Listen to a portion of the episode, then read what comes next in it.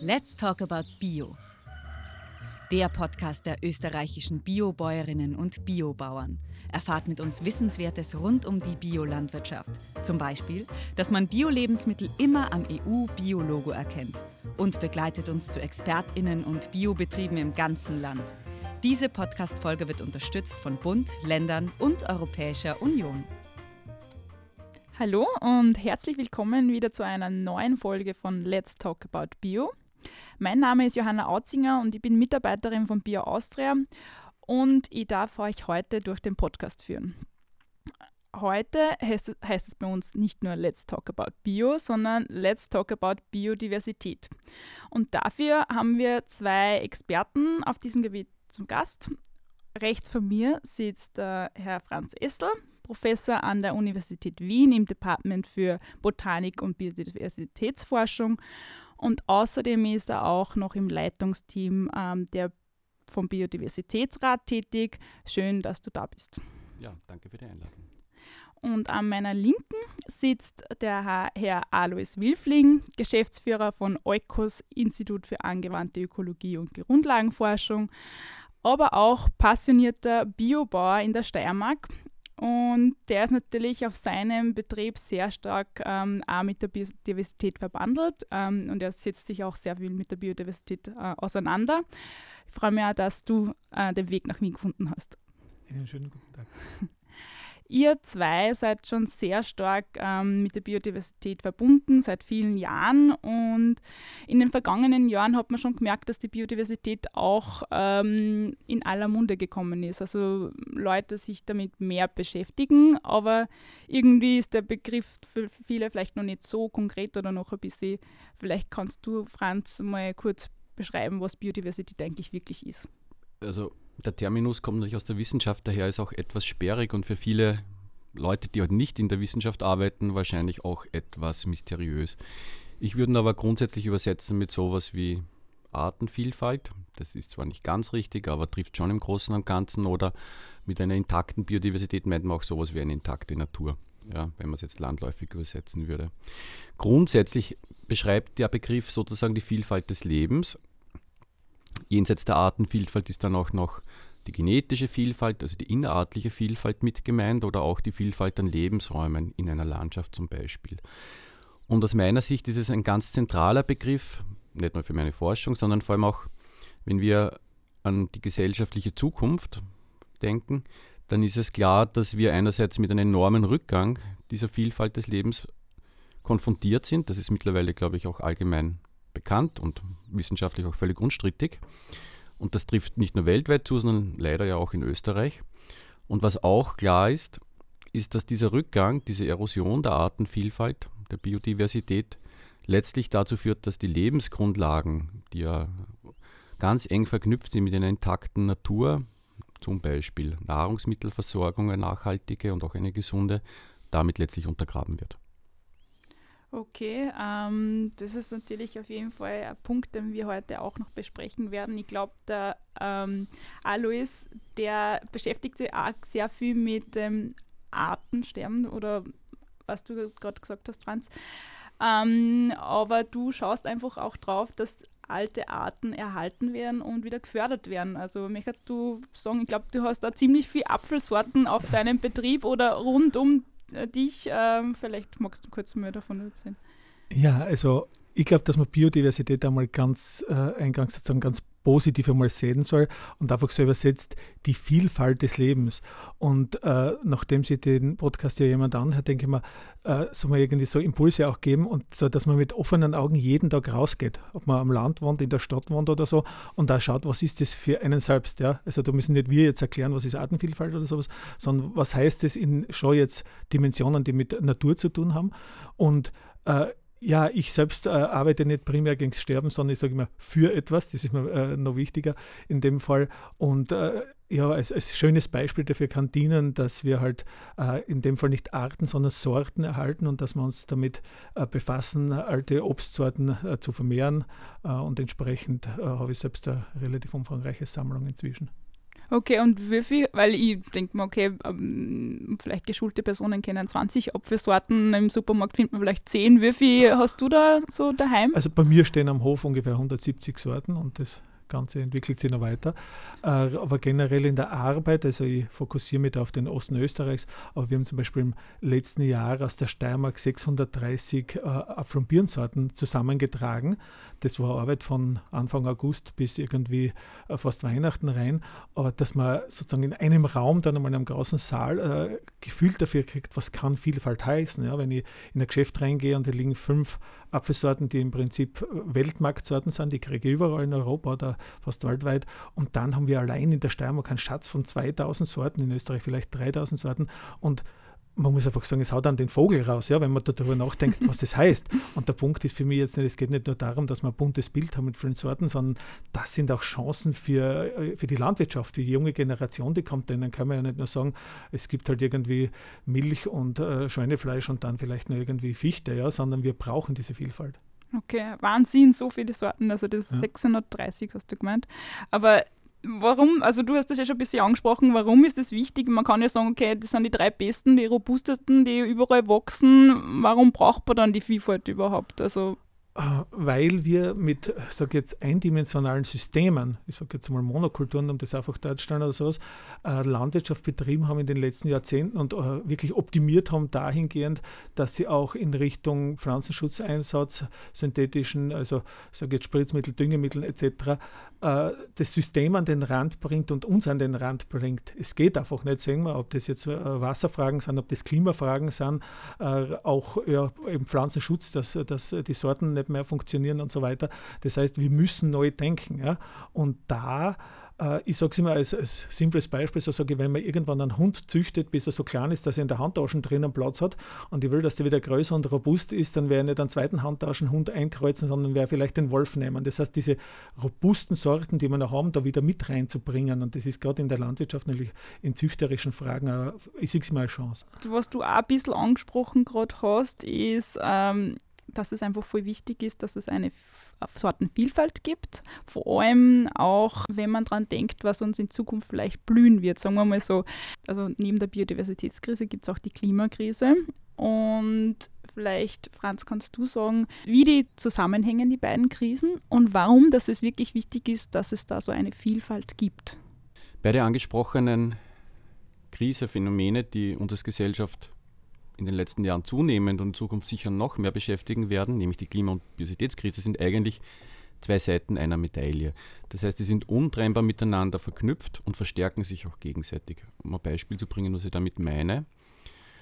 Die Klimakrise ist im Endeffekt angetrieben durch Treibhausgasemissionen, die wir als Gesellschaft in einem zunehmenden Maß in die Atmosphäre als Endlager deponieren und damit den Klimawandel verursachen. Etwa 25 Prozent der Treibhausgase kommen aber aus keinem Schornstein oder aus keinem Autoauspuff durch die Verbrennung fossiler Energie, sondern aus der Landnutzung bzw. aus der Zerstörung von Ökosystemen. Weil was bedeutet Zerstörung von Ökosystemen und unangepasste Landnutzung? Zum Beispiel die Umwandlung von verbliebenen Wäldern, weniger Themen in Österreich oder in Mitteleuropa, aber weltweit, in Nutzflächen und die Rodung von Wäldern bedeutet der Kohlenstoff, der im Holz gespeichert war, Holz ist im Grunde praktisch ausschließlich Kohlenstoff und Wasser, geht in die Atmosphäre. Und dabei werden natürlich auch die Ökosysteme zerstört. Für Österreich aber natürlich genauso oder sogar wichtiger und relevant ist, was bedeutet unangepasste Landnutzung, zum Beispiel übermäßige Düngung, Zerstörung von Feuchtgebieten, Entwässerung von Mooren oder Feuchtwiesen. Und da passiert im Grunde genau dasselbe. Der Kohlenstoff, der im Boden gespeichert ist, etwa als Torf, geht in die Atmosphäre unsichtbar, da gibt es keinen Auspuff. Er mineralisiert durch unangemessene intensive Landnutzung und zu intensive Düngung durch Kunstdünger, aber auch durch äh, andere Dünger führt dazu, dass es andere Treibhausgase massiv, also dass andere Treibhausgase massiv in die Atmosphäre gehen, etwa Lachgas, also Stickstoffverbindung, die durch starken Stickstoffdünger äh, stark gefördert wird. Das heißt, ganz viel, was Naturschutz ist, nämlich die Bekämpfung der Klimakrise, und ganz viel, was die Bekämpfung der, äh, was Naturschutz ist, die Bekämpfung der Biodiversitätskrise und ganz viel, was Klimaschutz ist, nämlich die Bekämpfung von Emissionen, gehen Hand in Hand. Viele Naturschutzmaßnahmen und auch eine angepasste Landnutzung, würde ich dazu jetzt zählen, sind auch Klimaschutzmaßnahmen und daher nicht nur sinnvoll und notwendig, um die Biodiversitätskrise abzumildern, sondern auch um die Klimakrise aufzufangen. Okay, also es gibt sehr viele Zusammenhänge zwischen den beiden Themen, was du auch angesprochen hast, die Rodung weltweit, ähm, die Ausdruck, also das quasi CO2 durch, ähm, durch die Rodung von Regenwäldern etc. Ähm, emittiert. Das heißt, die Landwirtschaft hat da ganz viel auch damit zu tun. Und ähm, Landwirtschaft ist einfach äh, eine Kulturlandschaft auch, oder? Also eine vom Menschen gemachte Landschaft und jeder Bauer, jede Bäuerin tut alles, suchst da aus, welcher Apfel jetzt dort, Apfelbaum dort steht und entscheidet Jahr für Jahr zum Teil, was wo wächst. Und natürlich Almwirtschaft spielt da eine Rolle, Kühe sind auf der Weide. Und vielleicht fragt man sich, okay, wie stehen Biodiversität und Landwirtschaft, äh, wie geht das zusammen? Wie funktioniert das, wenn man da, quasi so stark in die Natur eingreift? Zu deiner vorigen Formulierung, dass der gesagt, äh, was blüht uns da im Zusammenhang mit Klimawandel? Ich fand, das ist eine sehr schöne Formulierung eigentlich. Und der Punkt ist, also ich bin in die Zukunft orientiert wenn ich nicht mehr ganz so jung bin, aber dass ich mir denke, was soll uns blühen und was wird uns blühen? Und werden wir äh, blühende Landschaften haben in Zukunft, ja, die Jugend, die Kinder, äh, nicht umsonst haben wir Eva und Adam gegründet, einfach weil da das Paradies auch gedacht ist, sage ich jetzt einmal, nämlich wirklich eine, eine schöne Zukunft. Was ist und, Eva und Adam? Äh, Eva und Adam versucht, diese alten Obstsorten zu erhalten und äh, den Bauern einen fairen Preis dafür zu geben und die verfügbar zu machen, dass man die als Kundin jetzt auch kaufen kann. Äh, aber der Punkt ist, wie wollen wir morgen leben? Ja? In welcher Landschaft und soll die blühen? Ja? Und da reicht es eben nicht, und die, es geht ja auch um Bio in dem Fall bei, unserer, bei unserem Termin heute, äh, die Biolandwirtschaft sozusagen als ein Schritt in diese Richtung, in die richtige Richtung. Und ich denke mir, auf meinem eigenen Betrieb, da kann ich es am besten als Beispiel sagen, äh, der ist natürlich biozertifiziert, weil mir das äh, ein klares Statement war, dass ich finde, das muss man gar nicht hinterfragen, dass man mal diesen Standard irgendwie hingeht, sage ich, gehe von konventionell Richtung Bio. Aber ich habe dann gefunden, wenn die Gesellschaft, der Staat in mich investiert hat und mich Botanik studieren hat lassen, was ich eigentlich sehr schön finde, dann reicht es eben nicht, dass ich irgendwie Heu oder Silage produziere, was ich auch nicht machen würde, weil ich das Plastik nicht haben will, sondern wir müssen uns die einzelnen Arten anschauen. Das müssen wir überall tun, ob es im Wald Pilze sind, ob es die Mykorrhiza ist. Aber bei mir, ich habe 270 Einzelpflanzen biozertifizieren lassen. Jetzt nicht, wenn mir das so wichtig ist und könnten ja mehr oder weniger sein, sondern weil es wirklich um diesen Respekt für die Einzelart geht und was ist das für eine Chance? Was kann man tun damit sozusagen? Und das sozusagen ist für mich Vielfalt, ja, gelebte Biodiversität, dass ich die zugänglich mache und dass ich sage, was das, du kannst die in der Bioqualität jetzt als Koch, aber als Privater, ob es ein Tee ist, ob es irgendwelche speziellen Zubereitungen sind, kannst du das auch so kriegen und da geht es um Wertschätzung. Ja? Also ich könnte, äh, sage jetzt einmal, den Ertrag, den man da jetzt rauswirtschaftet, nachdem der Betrieb nicht so groß ist, mit ein paar Vorträgen oder sonst was auch reinholen, aber es geht ums Prinzip und auch um ein Beispiel. Ja? Äh, ich selbst habe Kinder, äh, es die Schule direkt nehmen und so weiter. Es geht darum, wie gehen wir mit einer Wiese um. Wenn man sich fünfmal, wie es bei uns üblich ist, wo ein Traktor ungefähr 40 Mal drüber fährt, bei fünfmal mähen haben wir fast 40 Durchgänge sozusagen, wie oft da drüber gefahren wird, oder reicht es, wenn wir die zweimal mähen? Lassen wir die abblühen, sind da noch Insekten drinnen. Ich sage manchmal zum Spaß, bei uns in der Gemeinde sind alle äh, Schmetterlinge und Heuschrecken auf meiner Wiesen versammelt. Ja. Es ist nämlich so, bei uns am 20. Mai sind alle Wiesen gemäht. Ja. Und da geht es darum, das auch anders denken zu können. Und ich glaube nicht, dass man deswegen hungert, wenn man da ein bisschen runtergeht, sozusagen vom letzten Druck. Ja. Du hast ja gesagt, du bist biozertifizierter Landwirt, also biozertifizierter Betrieb, ähm, den du in der Steiermark hast. Franz, was sagst du, ist die Bewirtschaftungsform, ähm, also ob man Bio ist oder nicht, ist das irgendwie bedeutend für die Biodiversität, die am Betrieb ist? Es gibt natürlich eine riesige Vielfalt an landwirtschaftlichen Produktionsmöglichkeiten in konventionell, sehr vereinfacht gesagt, ja, und auch in, in Bio, und im biologischen Bereich. Da gibt es ja auch dann noch unterschiedliche Zugänge und Dachorganisationen. Daher ist die Frage natürlich, wenn man sie allgemein beantwortet, gibt es halt Unschärfen. Das möchte ich nur voranstellen. Aus meiner Sicht ist es aber natürlich ganz klar, dass in Umwelthinsicht und Biodiversität ist ein Teil davon, aber auch in Wasser und in anderen, aber auch in Klimahinsicht, Bio, Biolandwirtschaft besser ist. Ja. Äh, das ist, glaube ich, außer Frage. In Bezug auf Biodiversität ist es aber so, dass es noch ganz stark davon abhängt, was macht ein einzelner Betrieb konkret. Ja? Wie setzt er tatsächlich eine landwirtschaftliche Nutzung um? Gibt es Flächen, die extensiv und zwar auch extensiver, als es notwendig ist, genutzt werden. Gibt es Flächen, die weniger gedüngt werden, etwa Wiesen oder Ackerrandstreifen oder ähnliches.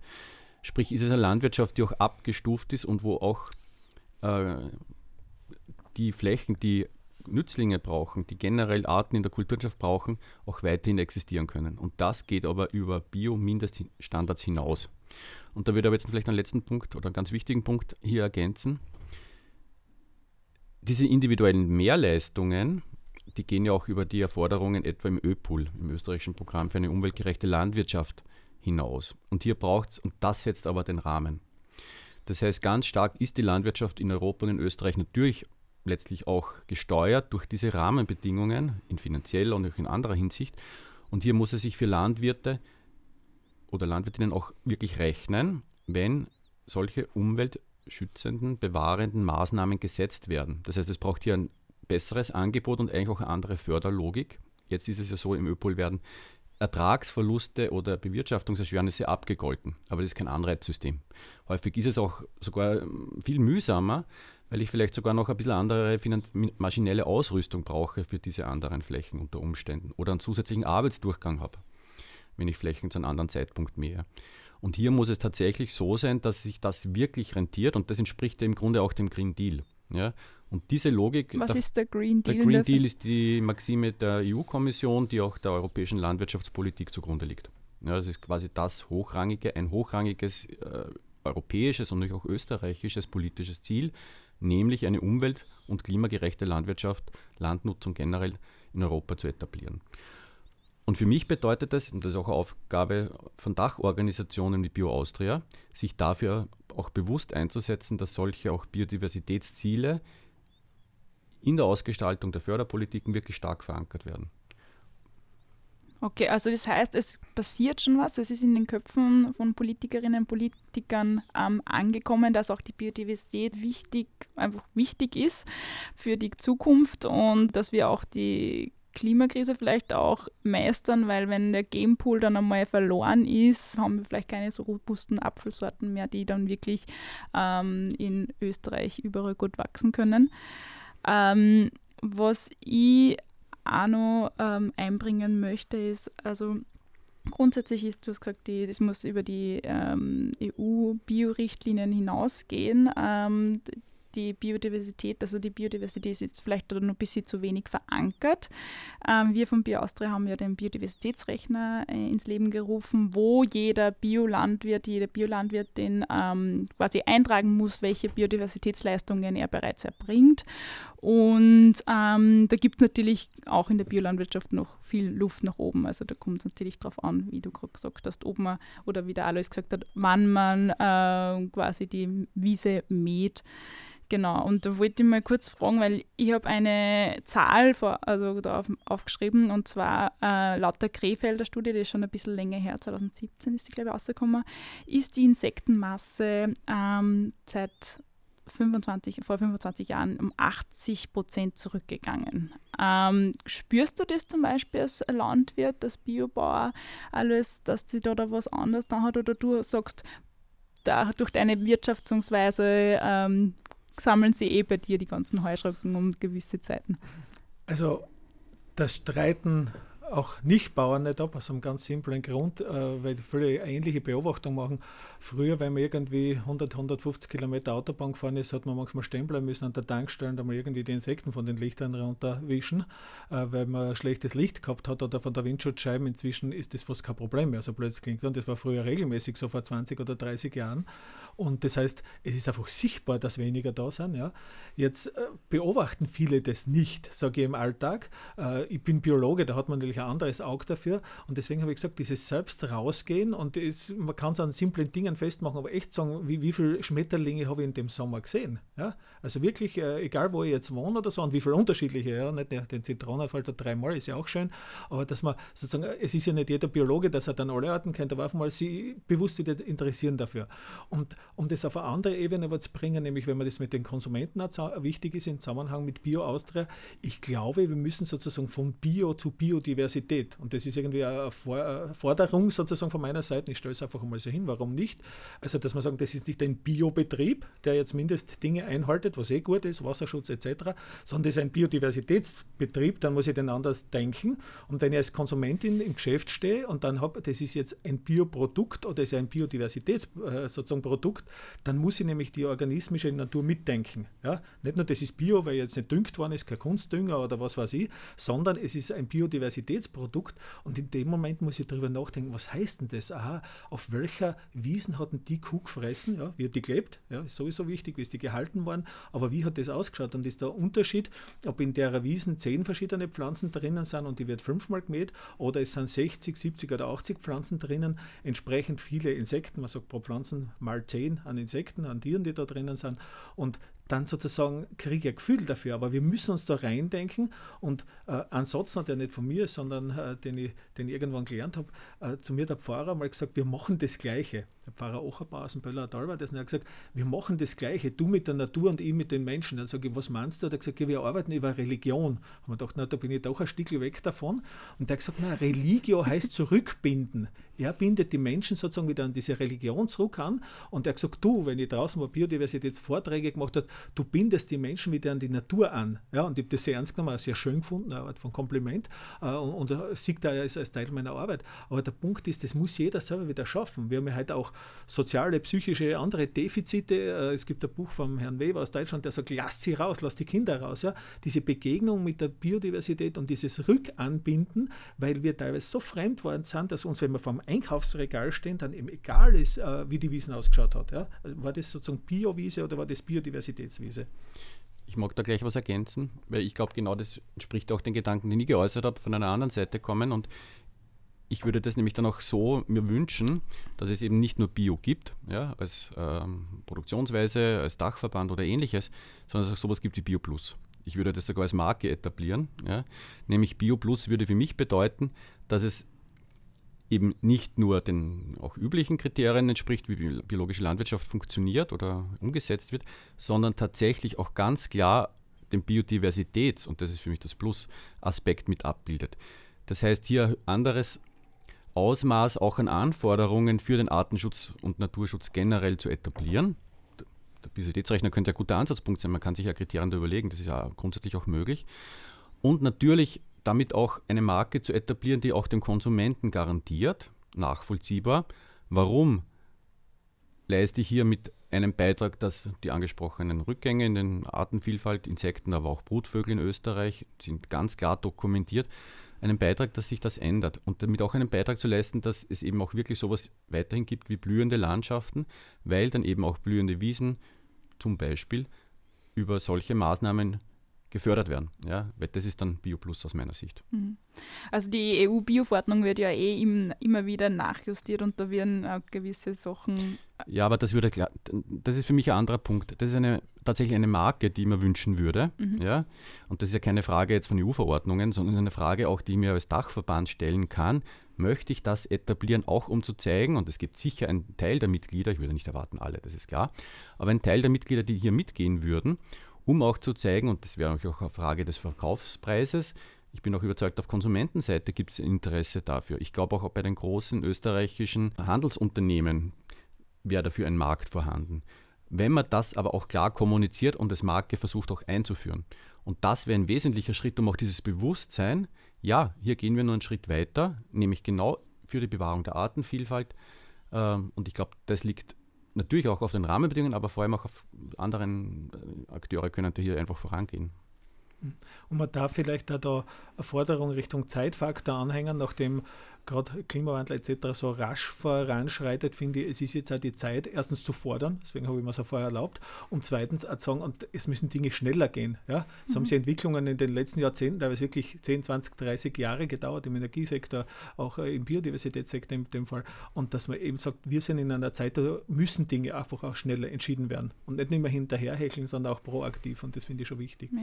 Ja. Ich glaube, deswegen wird es auch gern jetzt, also mittlerweile kann man die Biodiversität auch quantifizieren Und das hat äh, die OECD ja 2019 gemacht und ähm, hat berechnet, dass die Biodiversität äh, jährlich gratis Ökoleistungen im Wert von, sage und schreibe, 145 Billionen Dollar bereitstellt. Also 1,5 mal das globale Bruttoinlandsprodukt. Sprich, äh, jede Wildbiene, die ähm, einen Apfelbaum zum Beispiel bestäubt, etc., leistet etwas. Wenn das Artensterben jetzt nicht aufgehalten wird, werden wir dann zukünftig die Bäume mit der Hand bestäuben oder wie kann man sich das vorstellen? Ja, ich meine, diese Zahlen sind wichtig, um einfach, aber ich glaube, es, grundsätzlich muss man einfach verstehen, ich versuche es anders, dass wir als Gesellschaft, und das gilt auch, wenn wir unsere Nahrungsmittel individuell in den Supermarkt kaufen und in einer Stadt leben und vielleicht nie rausgehen, natürlich ganz essentiell und auch unersetzbar von einer intakten Natur abhängen, da kommen unsere Nahrungsmittel her, das sichert uns vor Hochwässern und so weiter und so fort. Ja. Das lässt sich nicht ersetzen, das kann man finanziell quantifizieren. Da kommen natürlich riesige Summen raus, die total abstrakt sind, weil wer kann sich darunter irgendwas vorstellen. Ähm, aber dieses Selbstverständnis, und ich glaube, das ist eine Frage der eigenen Haltung, nämlich, dass man erkennt und das auch so interpretiert, ja, wenn wir das Ökosystem Erde übernutzen, und das sind ja Warnsignale und massive Warnsignale, wenn sich das Klima gravierend, wenn wir das Klima gravierend verändern, wenn wir, äh, was heißt Biodiversitätsverlust, die Lebensräume zerstören, versiegeln, entwässern und so weiter, ja, also letztlich die Natur zerstören, äh, dass das nicht lange gut gehen kann und auf Dauer, ich glaube, das ist evident, wenn man ein bisschen einen systemischen Blick auf diese Sache wirft. Ja. Und daher kann ich zwar nicht im Detail, ja, daher ist es ganz klar, diese Entwicklung wird ein Ende haben. Und wir können, gibt es zwei Optionen. Die eine ist, wir versuchen dieses Ende selbst zu setzen, indem wir einen anderen Entwicklungspfad einschlagen als Gesellschaft. Oder wir tun das nicht. Und dann wird es ein sehr schmerzhaftes Ende haben, das ich auch im Detail nicht vorhersagen kann. Aber es ist klar, diese Systemüberlastung führt zu Systemzusammenbruch. Okay, und wo müssen dann die Schrauben gedreht werden? Also sind viele Schrauben und einige sind ja angesprochen worden, natürlich jetzt nicht alle, die jetzt relevant sind. Grundsätzlich geht es darum zu schauen, dass man aus diesen roten Bereichen, nämlich die Übernutzung der planetaren Grenzen, wieder in die Idealfall in die grünen Bereiche reinkommen als Gesellschaft und leider auch relativ rasch. Und natürlich kann jeder Einzelne nicht alles beeinflussen, aber die Nahrungsmittelproduktion, welche Nahrungsmittel ich wie produziere vor allem auch kaufe und auch zu welchem Preis, ist zum Beispiel ein ganz wesentlicher Beitrag, den man setzen kann. Mhm. Also quasi Konsumentinnen und Konsumenten, wenn die jetzt einmal äh, nicht nur äh, die, einen Gala-Apfel kaufen, sondern einmal zu was anderem greifen, würdest du sagen, alles, das wäre schon ein Schritt in die richtige Richtung oder was muss da passieren? Was kann jeder Einzelne, jeden, jeder Einzelne die Dinge sind zu komplex, als dass man sie in einem Satz beantworten kann. Aber äh, in Frankreich gibt man ungefähr das Doppelte für Essen aus, äh, als was man in Österreich ausgibt. Wir sind irgendwo bei 12 Prozent oder sowas. Und da denke ich mir, da liegt halt was drinnen, nämlich wie weit es jetzt runtergegangen ist und wir essen Lebensmittel, die halt irgendwie finanzoptimiert sind. Ja. Äh, eine Bekannte von uns, die ist in einem Supermarkt mit mir am Bandel gestanden, hat dann so drüber geschaut, hat den Kopf geschüttelt und gesagt, was was, die Leute fressen wirklich alles. Und der Punkt ist, in der DDR, wo die Grenzen aufgegangen sind, haben zehn Jahre lang sind die Internisten überrennt worden, weil wir Lebensmittel haben, die, die im Westen gehabt haben, die so hoch verarbeitet sind, dass viele das überhaupt nicht vertragen haben. Ja. Die waren ganz andere äh, äh, Ernährung irgendwie gewohnt und so. Und der Punkt ist einfach, wir müssen schauen, wo wollen wir hin? Und ich habe vorher gesagt, wie wollen wir in Zukunft leben? Und da, also ich sehe jetzt nicht nur Klimawandel und so weiter, wir sollen was tun und jetzt kommt eine ganz lange Verbotsliste, sondern, und das glaube ich muss uns auch gelingen, sozusagen trotzdem das Leben attraktiv zu halten, weil es kann ja die nächsten drei Generationen müssen ausbauen, was die vorigen drei irgendwie vermisst haben und die dürfen dann äh, gar keinen Spaß haben sozusagen, sondern wie, man muss es als Chance sehen, ja. Und es wird heute unglaublich viel Geld ausgegeben für halt viele Freizeitdinge. Es ist im Jahr äh, zweimal fortfliegen, eine Woche für irgendeinen Cluburlaub, sonst irgendwas, das gehört schon fast zum guten Ton. Und deswegen müssen wir auch an Dinge rangehen, sozusagen, die halt so wohl erworbene und irgendwie eingeschliffene Rechte und, und uh, Zustände sind. Und da, glaube ich, braucht man Mut. Und das heißt aber nicht Verschlechterung, sondern es ist halt anders. Ja? Und die Zukunft anders zu denken und wie wollen wir äh, sozusagen leben. Und da gehört die Biodiversität rein. Und du hast vorher Zahl gesagt mit 1,5 Billionen oder sowas. Haben wir gedacht, da kann sich die Zuhörerinnen gleich viel vorstellen wie ich darunter. Aber was es sagt, ist, den Wert, den die Biodiversität liefert, der ist eigentlich unendlich. wenn ich die große Zahl her, ja, wie viele Milliarden das sind. Das heißt, der ist unendlich und wie der Franz schon gesagt hat, wir haben es das erste Mal geschafft, das endlich zu machen. Es gehen uns die Ressourcen aus, sozusagen. Also wir haben das echt zusammengebracht bei dieser unendlichen Vielfalt und was uns sozusagen geschenkt wird, dass wir das jetzt so in die Enge treiben oder so, dass wir es endlich machen und irgendwie sehen, da geht uns die Luft aus. Nicht nur die Luft, sondern der Wald, die Biodiversität, die Nahrungsmittel und so weiter. Und wer es dann nicht kapiert, dass wir massiv äh, gegensteuern müssen, und jetzt komme ich wieder zurück äh, auf die Frage zu meinem Betrieb oder meinen Äpfeln, das muss jeder bei sich machen. Ja? Ob ich jetzt, es hat nicht der Landwirtschaft, aber als Konsument, jeder in seiner beruflichen Rolle, in seinem Alltag kann da massivst beitragen und dazu muss man denken anfangen. Ja. Okay, also Vielfalt ist ein wichtiges Thema und, und dass man das, die Vielfalt eben auch äh, weiterhin bewahren und auch den, der Konsum von vielfältigen Lebensmitteln, sei es um, Bio-Lebensmittel, vielleicht das wäre die Prämisse, würde ich mal meinen, oder die Bio Plus mit einem Biodiversitäts- äh, Fokus noch einen vermehrten. Franz, kannst du das nochmal kurz sagen, egal ob Städter oder am ähm, Land lebende Personen, wie kann man, was kann man wirklich, äh, vielleicht drei, vier Punkte, was kann man wirklich machen, damit man die Biodiversität fördert oder unterstützt? Also ich glaube, man muss sich nicht als Einzelperson immer klar sein und das ist bei diesen globalen Themen ja auch oft sehr einschüchternd, dass individuell natürlich nicht alleine den Lauf der Dinge verändern kann. Aber viele Menschen, die sich anders entscheiden, und so entstehen ja große Veränderungen, tragen dazu bei. Also ich glaube, man muss sich auch da vielleicht nicht selber überfordern mit dem eigenen Anspruch. Was jeder aber trotzdem auf jeden Fall machen kann, ist natürlich bei den Nahrungsmitteln, jeder ist Konsument und kauft die Nahrungsmittel irgendwo unter irgendwelchen Kriterien. Und was der Alois ja auch gesagt hat, da ist ganz viel Entscheidungsspielraum. Bin ich bereit, etwas mehr auszugeben? Schaue ich dabei auch auf, was ich konsumiere und welche Auswirkungen das hat? Macht einen enormen Unterschied, weil es fördert eine gewisse Art von Landwirtschaft und Bauern oder auch nicht. Ja? Also das ist sicher ein Schritt, den sich jeder, glaube ich, wirklich kritisch selber stellen sollte. Und bin ich auch bereit, einen fairen Preis zu zahlen im Endeffekt. Ja? Nämlich, dass die Produkte, die dann auch qualitativ auch ein anderes Niveau haben, auch etwas mehr kosten als die billigst produzierten Nahrungsmittel, Techni ja, weil dann ist klar, dann ist da natürlich auch entsprechend äh, kein Biodiversitätsmehrwert vorhanden, sondern eher im Gegenteil. Eine zweite Frage, die man auch stellen würde, und das ist jetzt ein, jeder ist nicht nur Konsument, sondern auch Bürger oder Bürgerin, dass ich mir auch die Frage stelle, ja, wie entscheide ich mich, in welchen gesellschaftlichen Aktivitäten beziehe ich Stellung und wie? Ja, und das Portfolio, das sich da auftut, ist, glaube ich, eh klar. Ich meine, das geht von Wahlentscheidungen bis einer konkreten Mitarbeit in irgendeiner, sage jetzt einmal, regionalen, lokalen oder was auch immer, Organisation oder ähm, was auch, da gibt es auch eine Riesenvielfalt. Und Mitarbeit heißt natürlich auch unter Umständen einfach eine finanzielle Unterstützung von einer Organisation, die mir besonders am Herzen liegt in dem Bereich, zum Beispiel. Ja? Das ist ja auch ein wesentliches Statement. Also das sind zum Beispiel einige Sachen. Wenn ich einen Garten oder was anderes besitze, kann ich auch noch andere Sachen machen, weil dann bin ich ja selber auch Flächennutzer. Ähm, ja, und ich glaube, das wären schon drei große Handlungsfelder. Und vielleicht nicht alle drei gleichzeitig angehen, sondern sich ein, zwei ernsthaft zu überlegen, um, damit man auch nicht das Gefühl hat, okay, ich muss das Leben jetzt nicht mehr von einem Tag auf das andere komplett verändern, aber ein, zwei Dinge herauszugreifen, die einem auch wirklich am Herzen liegen, ist meistens erfolgsversprechender.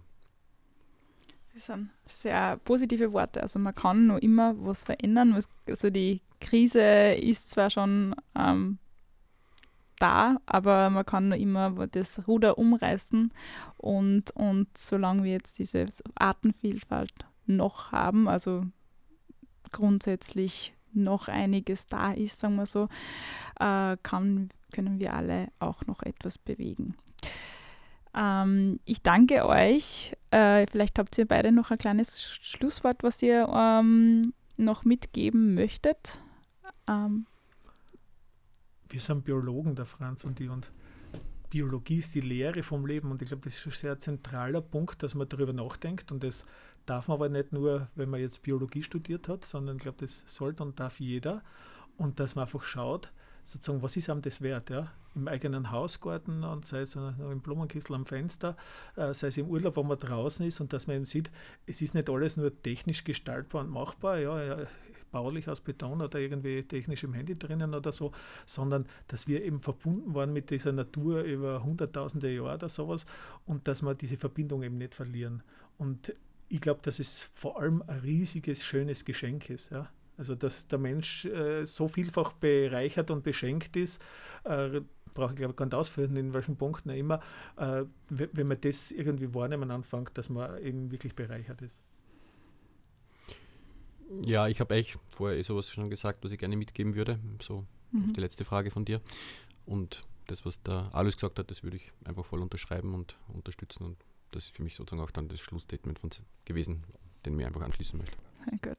Also das heißt, Augen auf für die Vielfalt und dass man sich das auch vielleicht noch mehr zu Herzen nimmt, dass Biodiversität ein wichtiges Thema ist.